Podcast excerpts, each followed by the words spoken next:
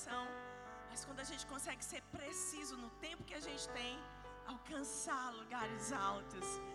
Foi apenas 30 minutos, mas eu fui tão alto, tão alto, tão alto. Alguém mais aí? Essa noite, aleluia. Obrigada aí, pessoal.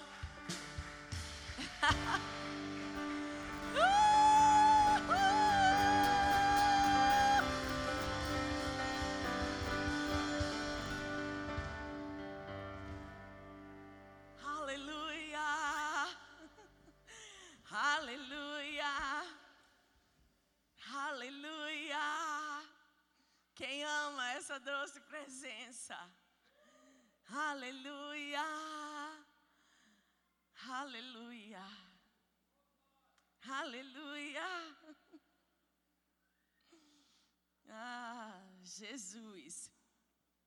Então, hoje é a nossa quarta ministração da série Comunhão com Deus. Quero agradecer aí você que tem vindo, aprender um pouco mais. E eu sei que Deus ele nos recompensa quando nós o buscamos. Amém? A Bíblia diz que há uma recompensa para os que buscam o Senhor. A Bíblia fala que aqueles que o buscam não ficarão decepcionados. Amém? E nessa série, na quarta-feira passada, nós falamos sobre ah, rompermos com a passividade. Amém? Existe uma ordem do Senhor. Qual é a ordem? Que nós sejamos cheios do Espírito Santo. Amém?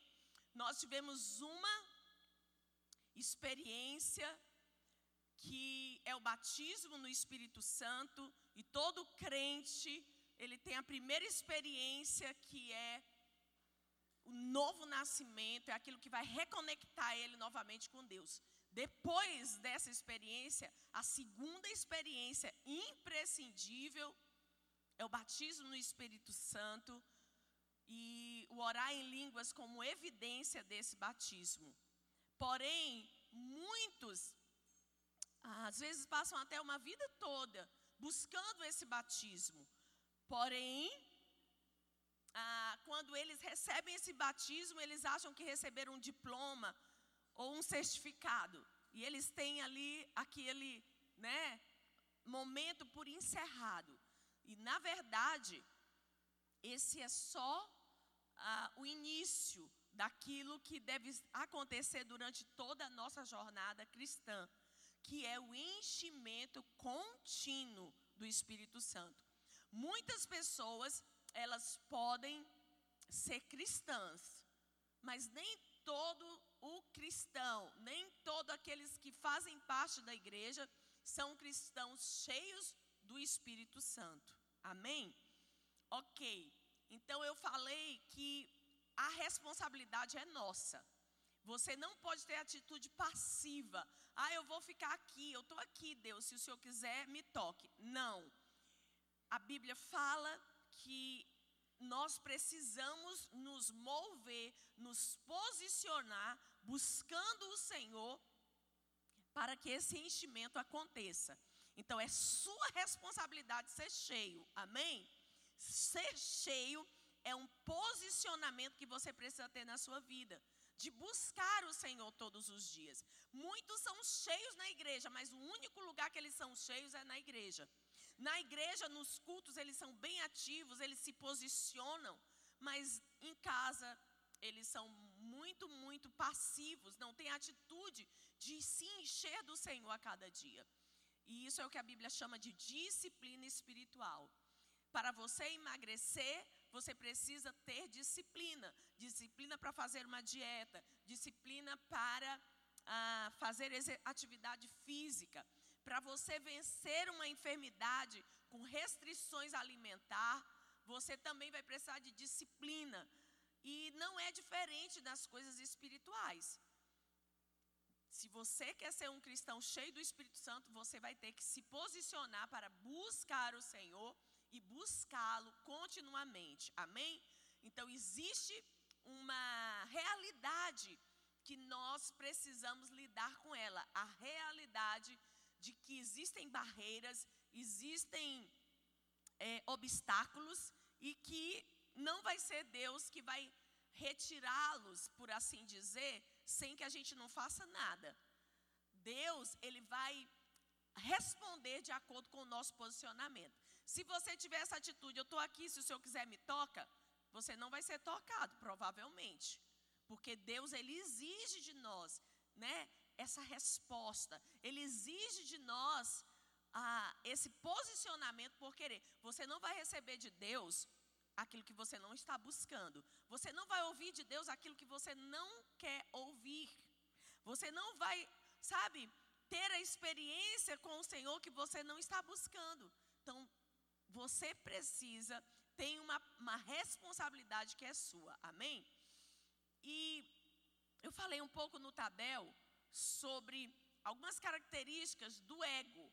O ego é uma caracter, é uma, na verdade é quando a alma está no controle. Então a gente viu que lá no novo nascimento, quando a gente morreu espiritualmente, quando nós nascemos, nós nascemos mortos para Deus.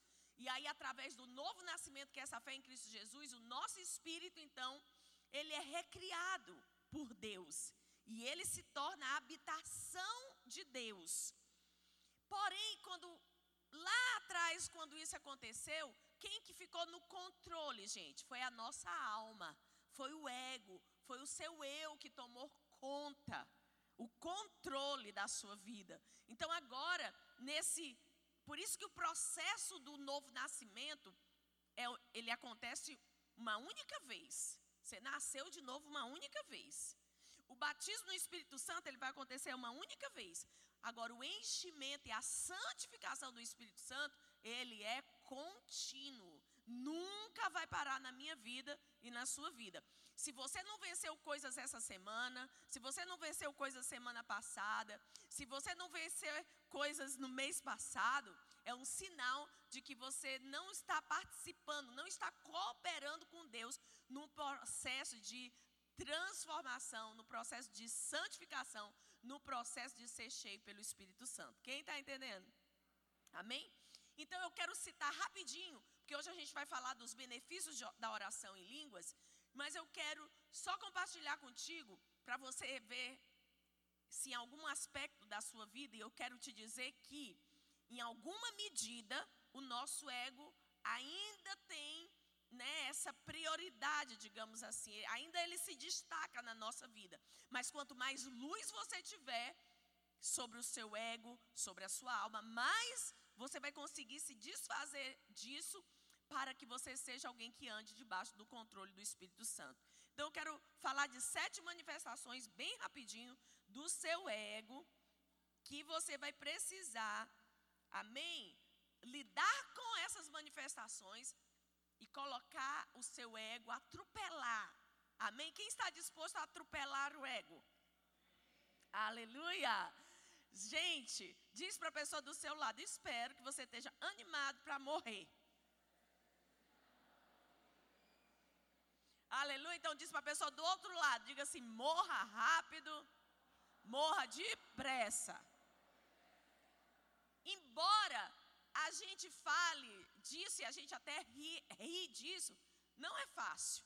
No, no, dia que a pastora Vânia, só um exemplo, tá, gente? Chegar no seu nariz e falar assim: ei, se coloque no seu lugar. E aí? Né?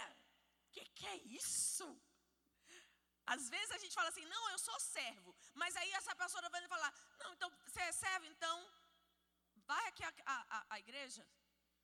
Aí você está se achando, né? A última Coca-Cola no deserto.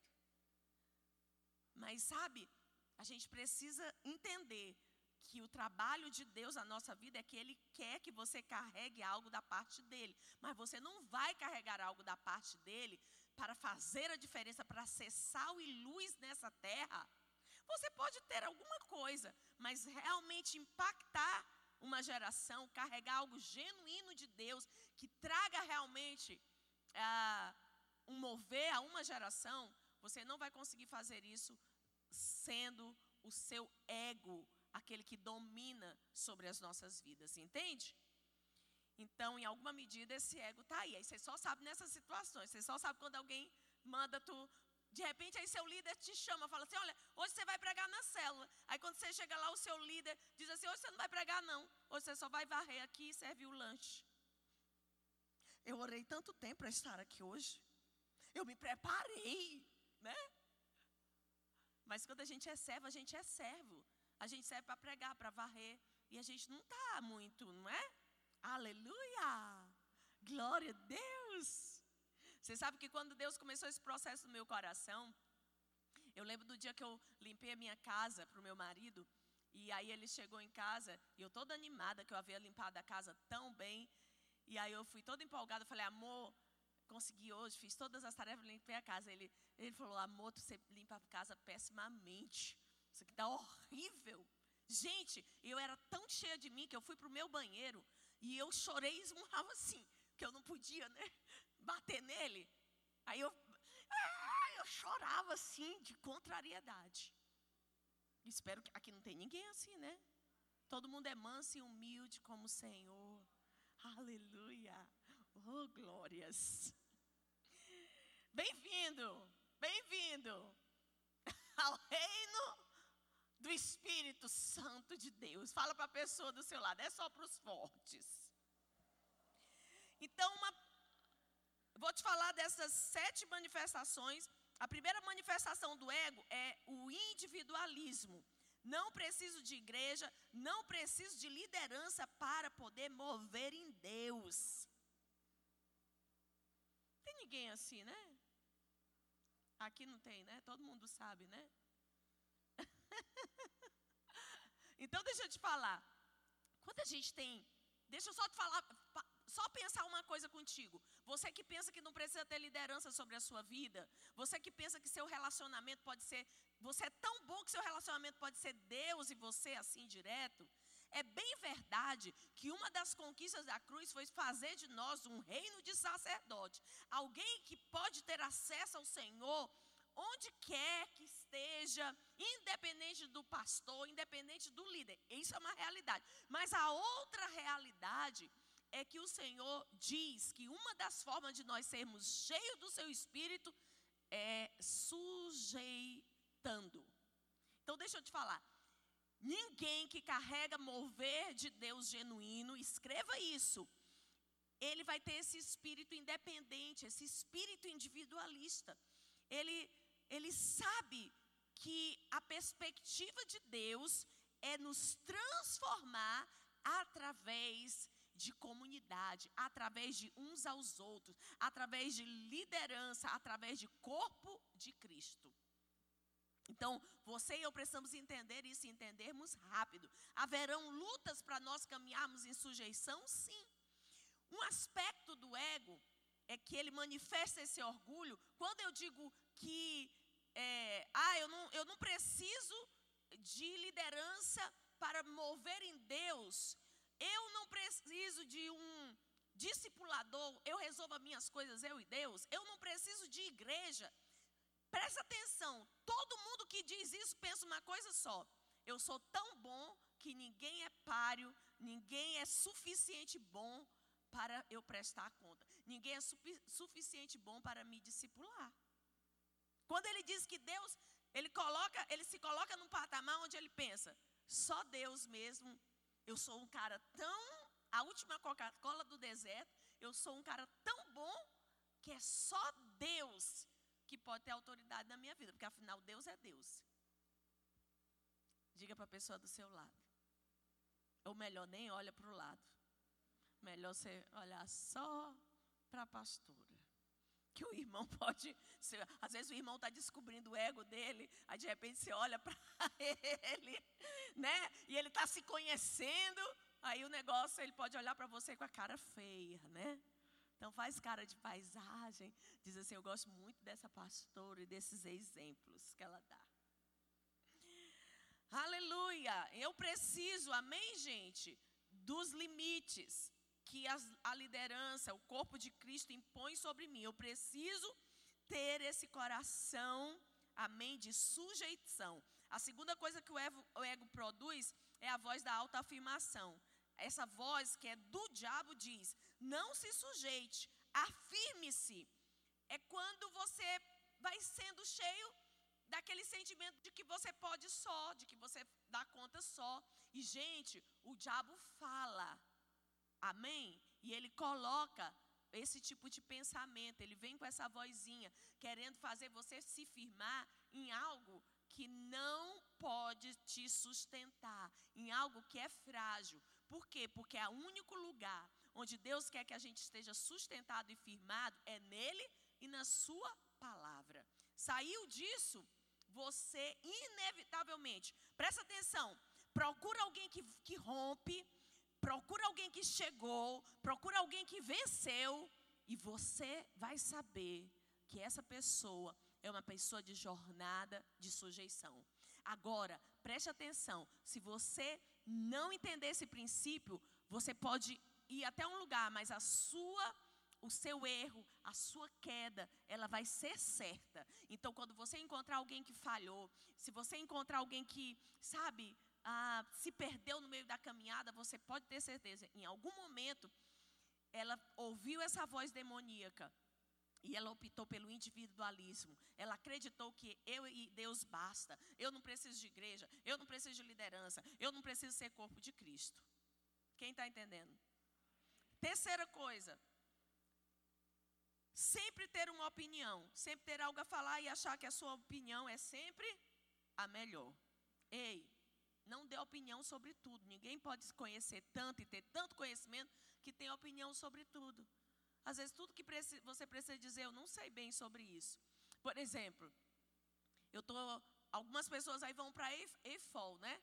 E eu brinco, eu digo assim, gente, tem coisa que eu não sei resolver, não. Tem coisa que é só cote, que é só pastora Adriana. Eu não tenho problema nenhum de falar isso. Amém? Diga assim: cada qual no seu quadral. Cada qual no seu quadrado. Diz, irmão, você não tem que saber de tudo. Né? Porque a gente, a gente sabe de alguma coisa, e o outro irmão sabe de outra coisa, e o outro sabe de outra coisa. E uns vão o quê? Complementando aos outros. Então fuja daqueles né, que sempre tem opinião sobre todas as coisas e acha que a sua opinião é a melhor. Quarta coisa é a dominação, é ser ditatorial, o desejo de dominar sobre os outros. Então, a gente deve ser líderes, amém?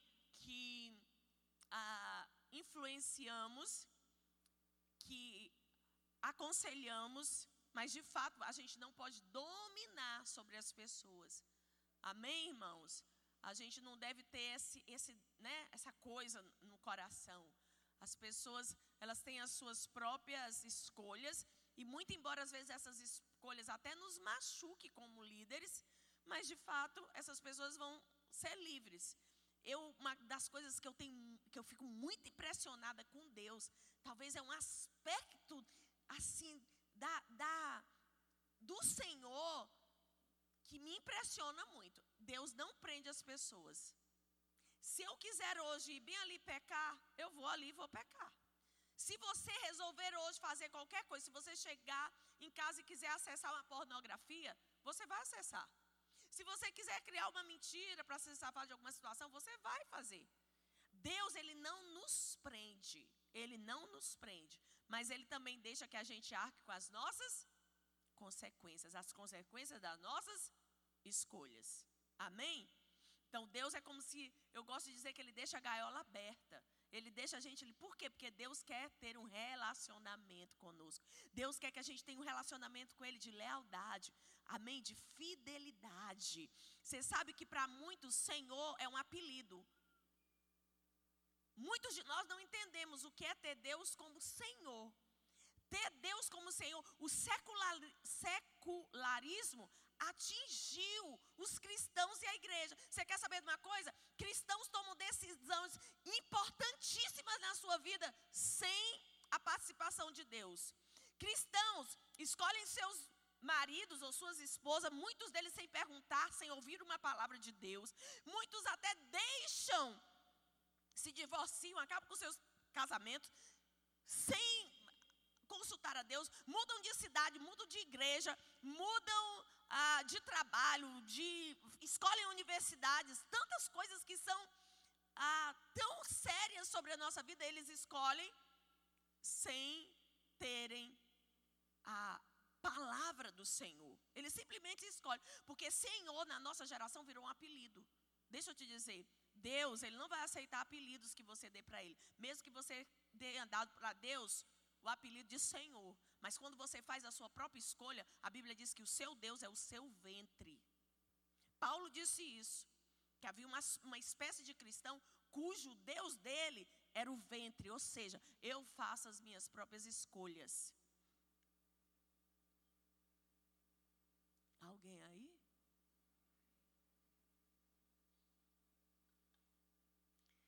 O Senhor, Ele deve ser o Senhor na nossa vida. Ser Senhor é ser dizer: Tu és o meu dono, eu estou aqui ao teu serviço. Eu faço aquilo que eu ouço o Senhor me direcionar a fazer. Senhor não pode ser um apelido que você dá para Deus porque você vem na igreja. Ele de fato deve ser o Senhor do nosso coração, o dono da nossa vida. Se mova sempre, tire o secularismo da sua vida, inclua Deus em todas as coisas. Deus não quer uma parte da sua vida. Tem gente que coloca Deus para fazer parte de uma parte da vida dele. Não. Deus quer toda a sua vida. E eu quero te dizer: se você não é um cristão integral, por inteiro, então também Deus não consegue estabelecer o reino dele por inteiro, a vontade. Presta atenção, a coisa mais importante que você precisa buscar na sua vida é a vontade de Deus. É a vontade de Deus. Você deve buscar a vontade de Deus até que fique perfeitamente claro para você. Diga para ele, chore e diga: Senhor, Tenha medo, tenha medo de contrariar a vontade de Deus. Tenha como coisa mais preciosa na sua vida fazer a vontade de Deus. E aí sim, ele deixou de ser somente aquele que você apelidou de Senhor, e assim ele passou a ser literalmente o Senhor da sua vida. Amém? A gente, por viver num país democrático, onde até nos é, até nos encorajam a sermos livres, a fazermos o que queremos, é muito difícil a gente ter essa compreensão do que é ter um Senhor sobre a nossa vida. Um Senhor, um Senhor, aquele que manda, um Senhor, aquele que dita as regras da minha vida. De verdade e de fato. Amém? Quinta coisa, Incapacidade de receber crítica, de tolerar pontos de vista diferentes, é sempre milindoso, estar sempre ofendido. É o famoso mimizento. Tem ninguém aqui mimizento, não, né? Hã? Você sabe que tem alguns dias que a, as coisas tendem a me machucar com muita facilidade, pela minha personalidade, né? Aí eu vou para Deus e eu choro, eu digo, oh meu Deus, eu, nem eu estou me suportando. Eu digo, meu Deus, nem eu estou me suportando, meu pai, me ajuda, né? Então, deixa eu te falar, não seja ofendido, não seja mimizento. Outro dia eu passei uma situação e eu estava toda chorosa, assim, né? E aí, quando eu fui orar, eu li um versículo, esse versículo mudou a minha vida, porque diz assim: Ei, não tem esse escrito ei na Bíblia, mas foi como que eu li na hora, né? Ei, vocês foram chamados não somente para compartilhar da fé em Cristo Jesus, mas também dos sofrimentos dele. Aí eu li outro que dizia assim: Ei, tende por toda a alegria, tende, sabe, por bom motivo, o passares por muitas provações. Aí, sabe, aquilo foi alinhando. Eu falei: Vamos lá, vamos vencer. Queridos, isso vem para todos. Você, em alguma medida, você está no processo de estar sendo amadurecido para poder frutificar. E aí essas coisas elas vão vindo. E aí você tem que ser aquele, sabe? Sabe como é que você tem que ser, gente? Você tem que ser igual aquele filme que a gente vê, sabe? Do super-homem. Você já viu? Então o super-homem, ele tá lá e o bandido dá soco nele, ele levanta, aí o bandido dá outro soco, ele levanta, aí ele pega um tiro, ele levanta, e aí vem a bomba atômica, ele levanta. Aleluia! Então você é assim. É você ali, sabe? Sempre se levantando, sempre guerreando, sempre colocando. Diga para a pessoa do seu lado: atropele o seu ego e atropele ele com um carro, uma Ferrari a uns 360 por hora. Aleluia!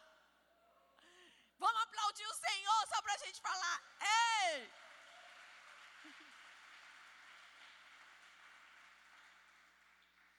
Outra atitude é a atitude interesseira, só faz as coisas se estiver ganhando alguma coisa no final.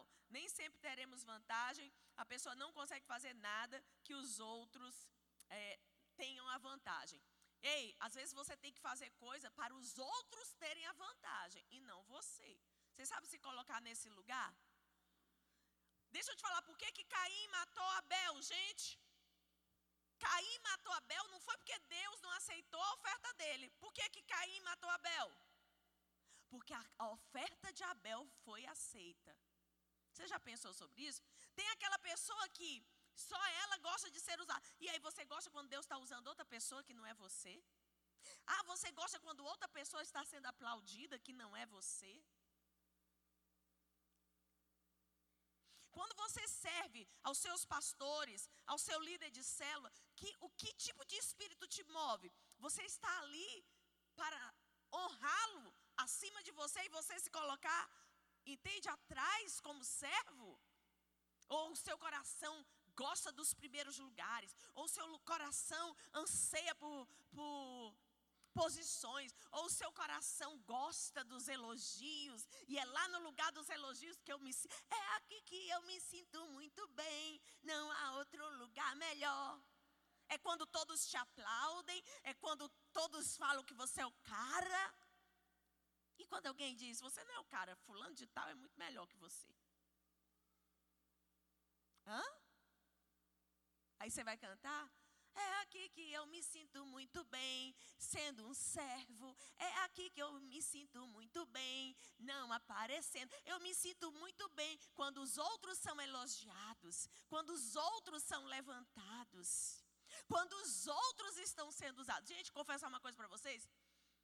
Eu, eu, nesse processo né, de desconstrução da minha vida, então, quando eu vi outra pessoa sendo usada por Deus, eu, eu me senti um incômodo. Eu dizia, ah, vai bem, mas não vai tão bem, não. Porque eu, afinal eu tenho que ir melhor que você. Aí, eu come... aí eu, quando eu vi aquele primeiro pensamento dentro de mim, eu, eu fui para Deus e digo, Deus, o Senhor viu aquilo? E Jesus disse, eu vi. Bora trabalhar nisso. E aí então Deus começou, e gente, eu chorava, porque aquilo teimava e não saía. Então, eu comecei ali na presença de Deus. Deus, eu quero estar num ponto onde eu, sabe, vou me alegrar por quem chega na frente. Eu vou me alegrar se alguém pregar melhor que eu. Eu vou me alegrar se alguém for mais ungido do que eu. Eu vou me alegrar, Senhor. E aí foi tão interessante que eu orei por tanto tempo. E eu lembrei de dizer agora, porque quando eu pastoreava a rede de jovens, né? E Deus começou a tratar comigo e Deus falou para mim que eu não estaria aqui, que haveria uma pessoa que estaria aqui. Logo Deus nos mostrou para mim, para o pastor, que seria Zé. E eu lembro que nesse tempo Deus já estava trabalhando no meu coração sobre isso, sobre amar as escolhas de Deus, independente se fosse eu ou não, né? Para fazer determinadas coisas. E aí eu lembro de um dia que eu olhei para o meu coração e, e Zé estava indo bem sabe, estava ministrando bem, eu, eu não estava, entende, é, triste por aquilo, eu estava alegre porque ele estava indo. Então aquilo eu falei, uau, Deus está fazendo isso na minha vida. Porque se fosse outro tempo eu ia pensar, Zé, vai bem, mas não vai tão bem, meu filho, porque afinal de contas eu tenho que pregar melhor. Mas hoje, apesar que eu continuo pregando melhor, viu? Só para você, né? Mas eu sou muito resolvida nisso. Eu quero que você pregue melhor. Eu quero que alguém seja mais ungido. Mas deixa eu te contar um segredo que eu descobri. Quanto mais a gente deseja isso, mais a gente vai sendo ungido por Deus. Então, se você quer ser alguém ungido, usado, o segredo é deseje que as outras pessoas alcancem, deseje que as outras pessoas brilhem, deseja que as outras pessoas rompam de coração. Você fala assim: se todo mundo romper e eu não, Senhor, não vai ter problema, eu vou ficar sentadinha aqui, os seus pés te adorando, tá tudo bem. Aleluia, eu sou apenas um servo. Tá todo mundo aí ainda? Nem olha nem para o lado, tá bom? Ai, como eu queria que tivessem líderes de célula assim. Ah, sabe, que pudesse dizer, ei, hoje você não vai pregar não. É, eu te convidei. Gente, é só brincadeirinha, tá? Pega a vassoura, irmão, vai varrer. Olha só. Quem gostaria de estar assim, nesse nível, sabe? De ser ungido, de ser manso. Hã? Aleluia! Já pensou, você sentou aí, aí chegou alguém e falou assim, ei, não senta aqui não, porque esse não é seu lugar. Aí você fala, oh, claro. Alguém pisando no seu pé, né? Aí você já olha assim, né? Não, aí pisou no seu pé você fala. Fala, dá um glória a Deus aí, irmão, você está ficando animado. Gente, vocês estão muito desanimados. Vocês não estão. E aí, o domínio está do ego ou está do Espírito Santo? Alguém está falando assim, é melhor eu começar a ser cheio, porque eu estou é longe. Então, gente, alegre-se. Se alguém tomar vantagem, é o melhor. E a última atitude, a atitude de sempre ameaçar ir embora. Eu estou pensando em ir embora, acho que meu tempo aqui acabou. Quando as coisas não são feitas do jeito dele, ele sempre responde com ameaça. E isso é uma expressão de orgulho. Eu quero só ver o que vai ser dessa igreja quando eu não estiver mais aqui ó oh, coitado. Né? Às vezes o diabo diz para mim isso, sabia? Aí eu digo para mim mesma, ó oh, coitada.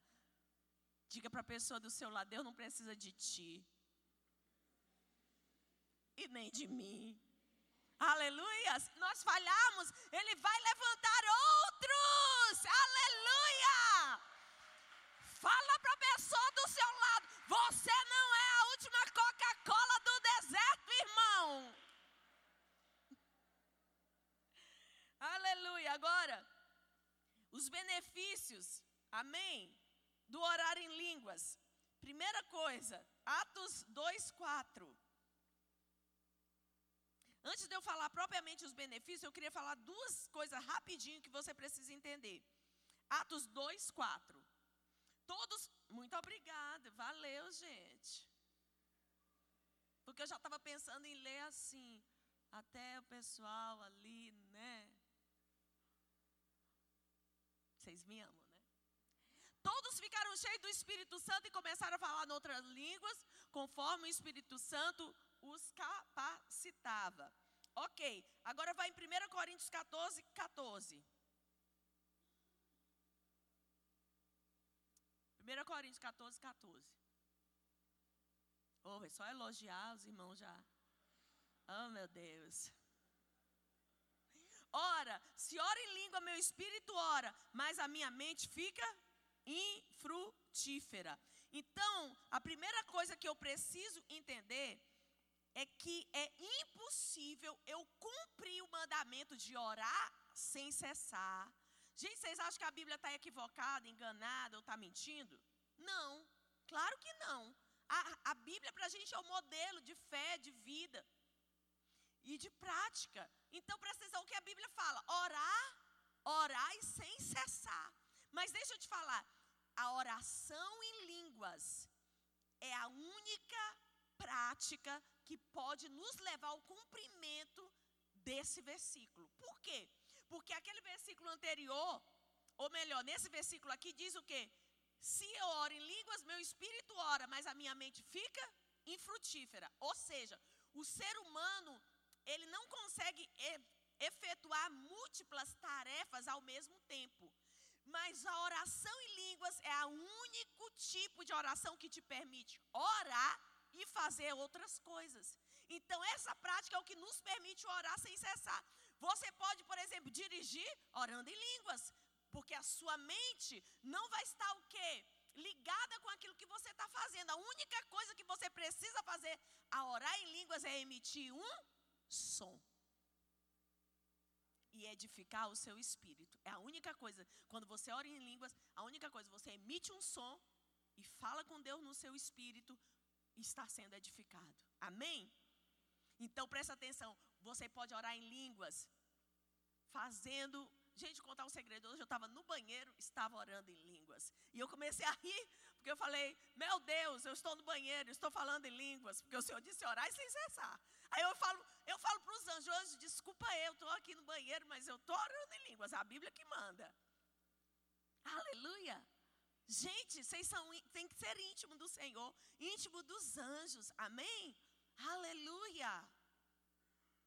Então, você pode fazer qualquer coisa, você pode escutar uma mensagem, você pode ler a Bíblia, você pode dirigir, lavar louça, enfim, fazer muitas atividades orando sem cessar, por quê? O seu espírito ora. Amém? Mas a sua mente, ela não está envolvida naquela atividade. Você sabe por que, que muitas pessoas não fazem isso? Porque elas são pessoas que querem tudo compreender na lógica da sua mente. E elas começam e depois elas estão pensando, mas gente, isso aqui não faz o menor sentido. Mas, gente, para que isso está adiantando de nada? Mas, gente, eu não sei o que eu estou falando. Mas, gente, é, eu não estou entendendo o que eu falo. E logo o quê? Ela para de orar. Um outro erro. Ah, porque eu, eu não senti vontade. Não. Não precisa você sentir vontade. Eu não estou sentindo nenhuma vontade de orar em línguas agora, mas se eu quiser, eu falo em línguas. Ainda fiz assim, né? né? Então presta atenção, é uma decisão. Ele te deu isso para você usar, você usa. Amém? Ai, pastora, mas as coisas de tem gente que diz assim: "Ai, mas as coisas de Deus a gente tem que sentir". Não! Ah, pastora, eu não fui para a igreja porque eu não senti. E aí eu acho que quando eu não sinto, Deus não se agrada. Que mentira! Isso é o diabo mentindo para ti. Porque Deus não diz para a gente andar em nenhum lugar da Bíblia pelo que a gente sente. Ele manda você andar por fé. Então, se eu não sinto vontade de ir para o culto, aí mesmo que eu vou, por quê? Porque eu não estou andando pelo que eu sinto, mas eu estou andando pela fé. Eu não sinto vontade de orar em línguas, mas aí mesmo que eu oro, por quê? Porque a fé me diz que a orar em línguas eu vou edificar o meu espírito. A minha fé vai ser alargada. E aí eu recebo uma medida de fé maior ainda para continuar orando. Presta atenção, algumas pessoas, elas entram no cativeiro da depressão. Algumas pessoas elas entram no cativeiro da ansiedade. Mas olha o que a Bíblia diz. A Bíblia diz que nós devemos pegar as nossas ansiedades e levarmos a Deus. Como nós fazemos isso? A Bíblia diz que é através da oração. Deus manda tu, depressão, ansiedade, elas vêm dos problemas, das pressões que nós recebemos da vida. E aí Deus manda a gente pegar isso, transforma em oração e leva para Ele e entra no descanso dele. Ei, eu asseguro a você. Se você começar a pegar suas ansiedades, as suas pressões, as suas preocupações e entregar ao Senhor, você vai trocar a ansiedade pela paz, a tristeza pela alegria, as pressões pelo descanso. Funciona. Experimenta e depois me conta.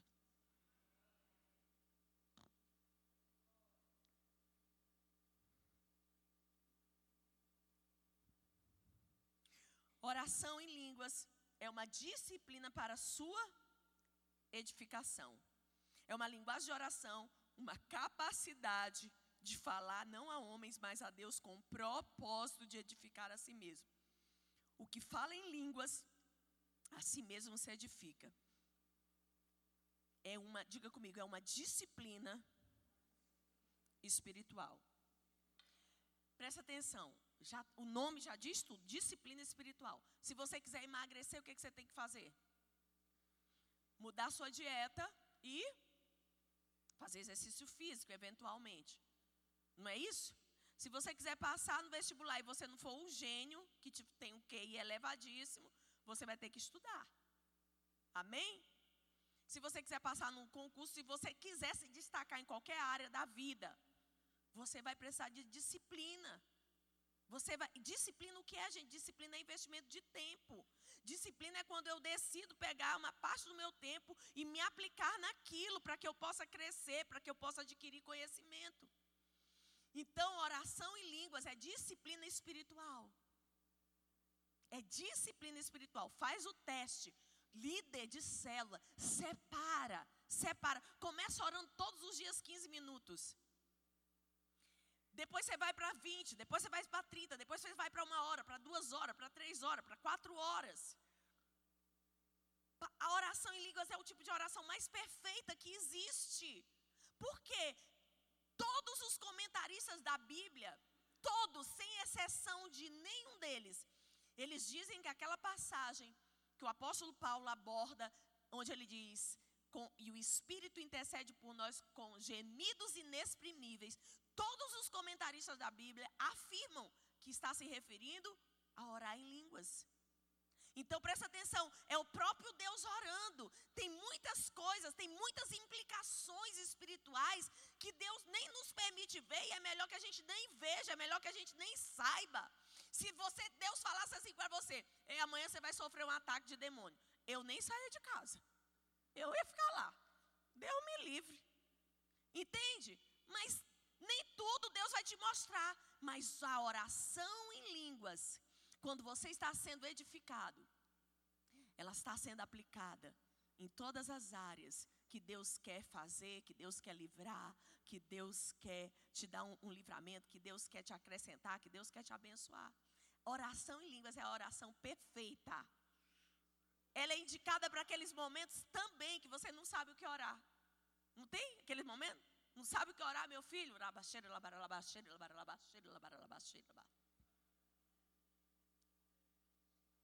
Aleluia. Muitos não têm essa disciplina espiritual, porque eles buscam isso a vida toda, aí eles recebem, aí eles falam assim: ai, graças a Deus, chegou meu certificado, chegou meu diploma, e aí eles guardam na gaveta.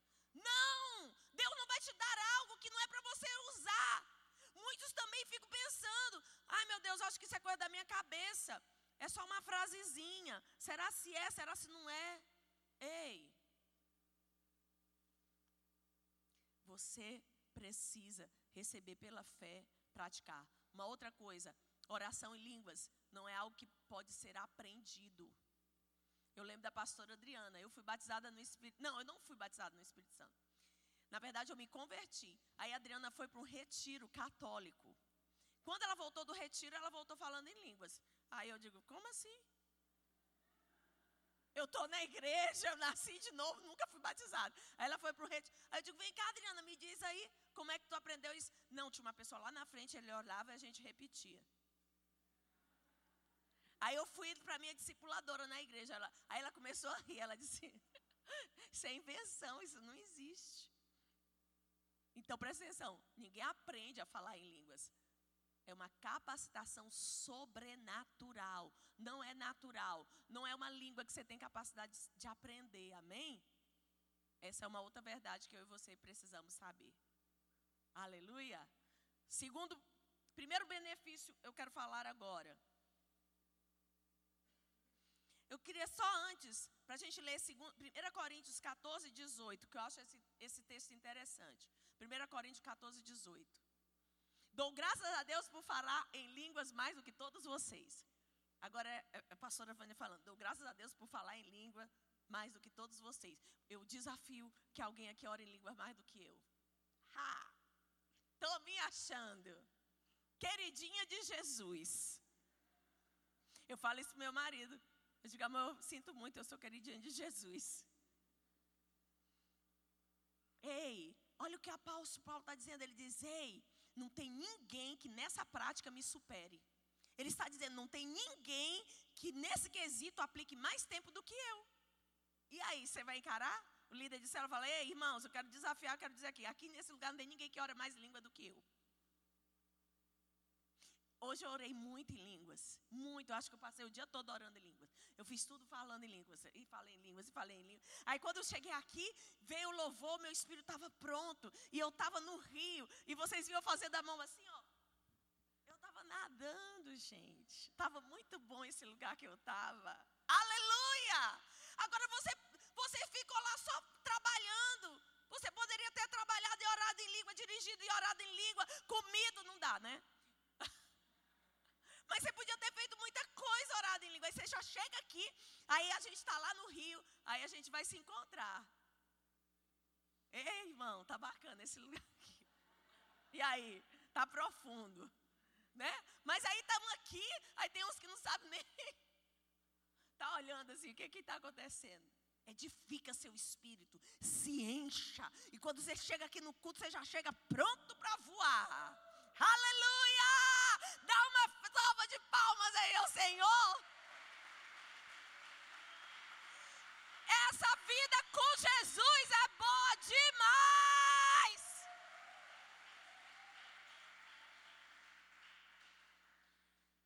Primeiro benefício de orar em línguas.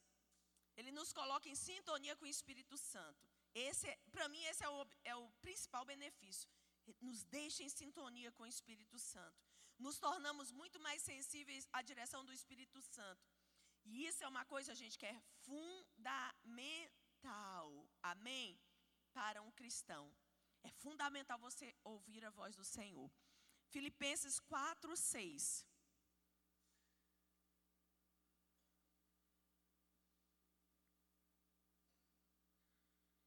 Não andem ansiosos por coisa alguma, mas em tudo pela oração e súplicas e com ações de graça apresentem seus pedidos a Deus. Olha só o que ele diz: não andem ansiosos. Ei, você que tem sofrido com ansiedade, tem sofrido com as pressões, tem sofrido com depressões, tem sofrido com opressões. Olha o que Deus está tá falando para você. Pegue tudo isso e entregue a mim pela oração e súplica, com ações de graça, apresentem seus pedidos a Deus. Ou seja, ele diz para você pegar suas ansiedades, as suas preocupações, as suas tristezas, tudo e colocar transformar isso em oração e entregar a Deus. Gente, isso é tão tremendo. Aleluia. Aleluia. Nós precisamos ser esse povo, sabe, que vai à presença dEle e que entrega todas as coisas a Ele através da oração. Quando esse texto que fala das súplicas, é também o que nós chamamos né, de um pedido com fervor é quando a gente não sabe o que orar. É nessa hora que a gente pode usar essa ferramenta poderosa. Entende? Não vá racionalizar as coisas. Não vai pensar, mas eu não, tô, não sei o que eu estou orando. Não é para você saber, a menos que Deus te dê a interpretação. Mas você precisa entender que as Escrituras dizem que essa súplica, esse clamor, é uma espécie de linguagem que tem que haver em todo cristão quando ele não sabe lidar com algumas situações e pressões sobre a sua vida. Então não guarde essa arma poderosa, use ela. Segundo benefício, orar em língua traz descanso. Gente, se tem algo que o cristão precisa ter nessa vida é descanso. Por quê? É uma promessa de Deus. Deus diz que nós podemos descansar nele. Hoje eu li um versículo na Bíblia que diz assim: Estando o Senhor à minha direita, eu não serei atingido. E eu, fiquei, eu gosto de imaginar as coisas da Bíblia, então eu imaginei, né? Eu imaginei assim, isso é a minha imaginação, tá, gente? Deus aqui do meu lado, a mão dele assim na minha frente, e eu pensando, não tem para ninguém, não tem demônio, não tem potestade, não tem medo. Aí eu, entendeu? Fui ficando empolgada, eu comecei a pular. Porque a Bíblia diz: estando o Senhor à minha direita, eu não serei atingido. Falei, não tem coronavírus, não tem influenza, não tem, não tem, não tem, irmão. Estando o Senhor à minha direita, eu não serei atingido. Aleluia! Quem ama a palavra de Deus aí poderosamente? Aleluia! Hebreus 4:11. Portanto, esforcemos-nos por entrar nesse descanso, para que ninguém venha cair, segundo aquele exemplo de desobediência. Parece contraditório. Esforço para descansar? O esforço nos deixa cansada, cansados.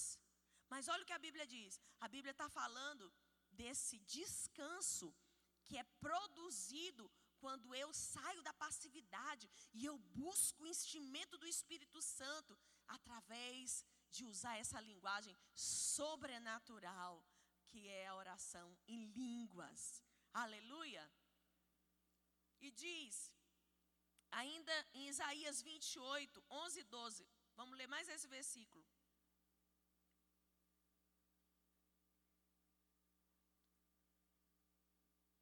Pois bem, com lábios trôpegos e línguas estranhas, Deus falará a esse povo, o qual dissera: Este é o lugar de descanso, deixe descansar o exausto, este é o lugar de repouso. Então, olha só, existe, essa é uma profecia do Antigo Testamento, de algo que aconteceria com a vinda de Jesus. Então, os crentes do Antigo Testamento, eles não tiveram esse acesso ao orar em línguas que nós temos está disponível. E a Bíblia diz que por meio de lábios trôpegos e de uma língua estranha nós entraríamos no descanso. Por que, que o descanso é tão importante na vida do crente? Porque o crente ele precisa escutar a voz de Deus para ele ser dirigido pelo Senhor. E deixa eu te falar, um coração com águas tumultuadas, um coração com águas agitadas, ele não vai conseguir ouvir o Senhor. Seu coração precisa estar no descanso. Seu coração precisa estar no sossego. Para ele ouvir a direção de Deus e fluir. Para você fluir em Deus, você precisa ter o coração longe das agitações. Que as pressões, as responsabilidades trazem né, sobre nós. Aleluia. Terceira coisa, orar em línguas é orar em linha com a vontade de Deus. Romanos 8, 27.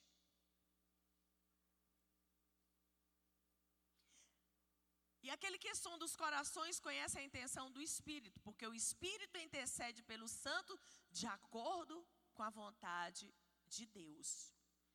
Deixa eu te dizer uma coisa.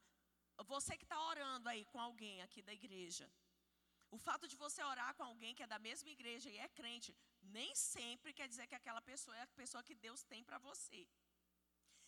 Ah, o pessoal brinca, diz que a pastora Vânia tem um dom para isso. Mas sei se eu tenho dom. É, algumas vezes eu, eu disse algumas coisas, enfim. Acho que Deus me usou ali naquele momento. Mas deixa eu te dizer, quem de fato precisa escutar isso é você. Então presta atenção. Casar é uma coisa importantíssima. Escolher alguém que vai passar a vida toda com você é algo muito importante, meninos e meninas.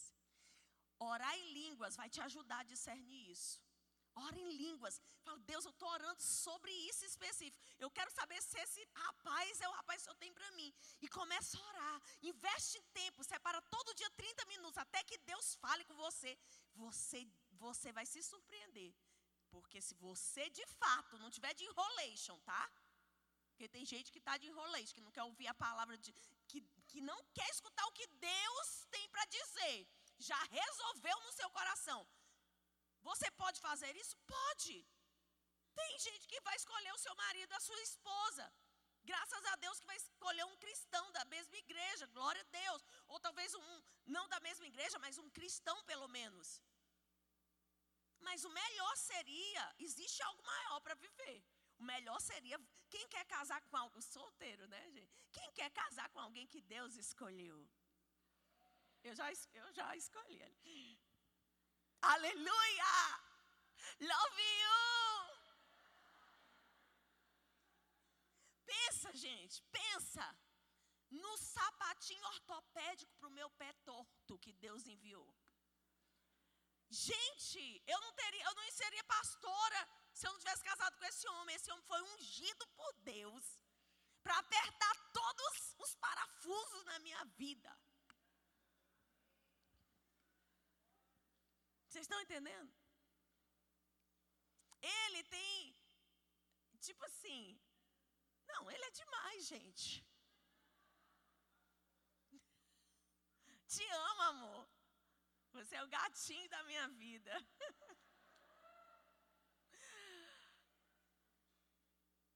Teve dias eu falei, meu Deus do céu, né?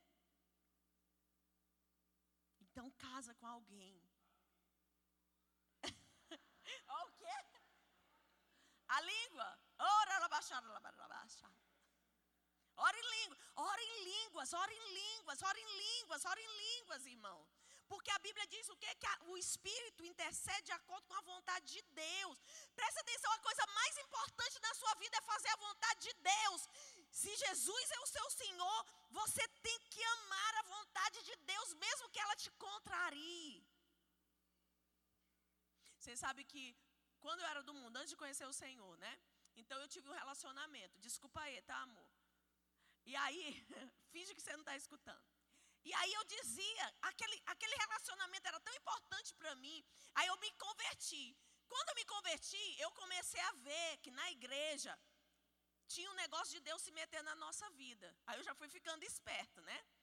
E aí eu comecei a ver que Deus opinava sobre essas coisas. E aí, gente, eu fugia de toda e qualquer pessoa que pudesse me dizer alguma coisa.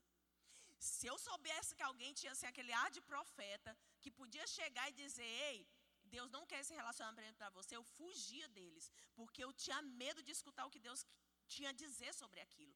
Porque eu dizia que se eu perdesse aquele relacionamento, eu ia morrer.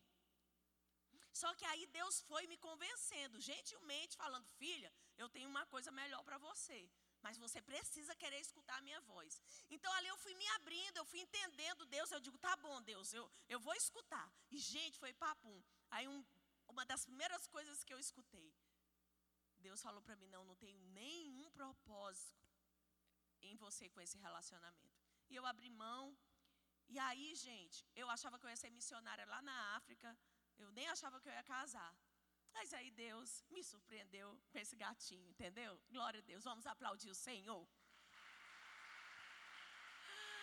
Mas eu não eu não queria saber disso, gente. Eu não queria. Mas presta atenção, um cristão autêntico, um cristão radical, um cristão integral, ele não entra em aliança até que ele ouça a palavra de Deus dizendo: é este ou é esta. Então, ora em línguas, ora em línguas, ora em línguas, ora em línguas, até Deus falar com você. Aleluia. Às vezes a gente não sabe. Às vezes a gente precisa de coisas, né? E aí o Espírito, nunca esquece disso, o Espírito vai orar a oração perfeita. A oração perfeita. Isso é para quem é radical, para quem quer fazer a vontade de Deus, para quem não quer escolher, mas para quem quer que Deus escolha. Se você quiser escolher, não tem problema não, você pode, tá bom? Eu digo sempre uma coisa: tem noivado errado, namoro errado, mas não tem casamento errado. Casou, meu filho, você descasca seu abacaxi. Tá bom? E nem vem chorar para a pastora Vânia, que eu digo, é filho, olha em língua agora. Ora em línguas, que a mulher é sua, o marido é seu. Se você estiver orando de acordo com a vontade de Deus, se você ora de acordo com a vontade de Deus, Deus ouve você. Amém? Aleluia.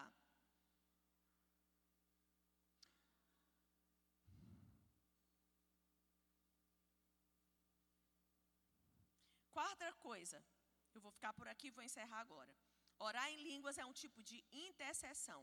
Romanos 8, 26. Da mesma forma, o Espírito nos ajuda em nossa fraqueza, pois não sabemos como orar, mas o próprio Espírito intercede por nós com gemidos inexprimíveis. Todos os comentaristas não existe nenhum que pense diferente. Eles, todos eles têm o mesmo parecer, que essa tradução no original de gemidos inexprimíveis fala do desse essa linguagem de oração sobrenatural. Então, muitas vezes a gente não não sabe como orar.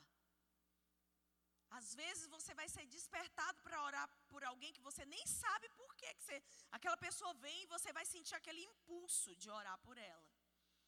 Então a oração em línguas também é uma, uma, oração de intercessão. Você ora, você muitas vezes não está sabendo de todas as implicações é, do que está acontecendo, mas você obedece àquele impulso e ora.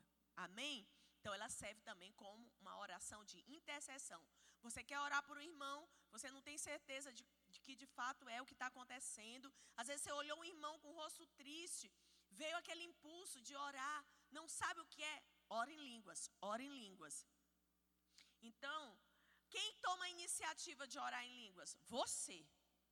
Amém? É você. Ah, eu tenho que sentir. Não, você não tem que sentir nada. Você tem que começar a orar sabendo que você ora no exercício de fé, crendo que você está conectado né, pelo Espírito ao Senhor. Ah, não estou sabendo que eu estou orando. Não precisa saber. Tá certo? A menos que você ore para ter também a interpretação. Mas a menos disso, você pode orar. Não tenta entender com a sua lógica, com a sua mente racional. Porque se você tentar entender com a sua mente racional, você vai desistir, vai se, né, vai suprimir aquilo, ao invés de deixar que aquilo venha para fora. Amém? Glória a Deus. Vamos ficar de pé? Quero dar também a oportunidade para você devolver seu dízimo, a sua oferta. Eu ainda tenho duas ministrações, tá bom? Não perde, tá beleza? Quarta-feira que vem e mais a outra, eu acho que a gente encerra. São duas ou três, eu não tenho certeza. Mas vem estar tá com a gente aprendendo e faz o teste. Começa a separar tempo para você orar em línguas, para você ah, ter certeza daquilo que é a vontade de Deus para a sua vida. Amém? Ah, você pode tomar o envelope que está aí perto, ir lá atrás, passar o seu dízimo, a sua oferta.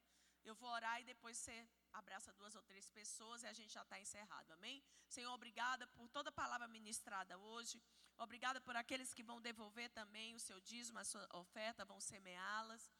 E que nós possamos, Senhor, ah, praticar o que aprendemos hoje aqui. E que nós possamos ser alargados na nossa fé, na nossa espiritualidade. Que o Senhor nos dê avanço, crescimento, mudança para a glória e louvor do teu nome. Amém e amém. Glória a Deus.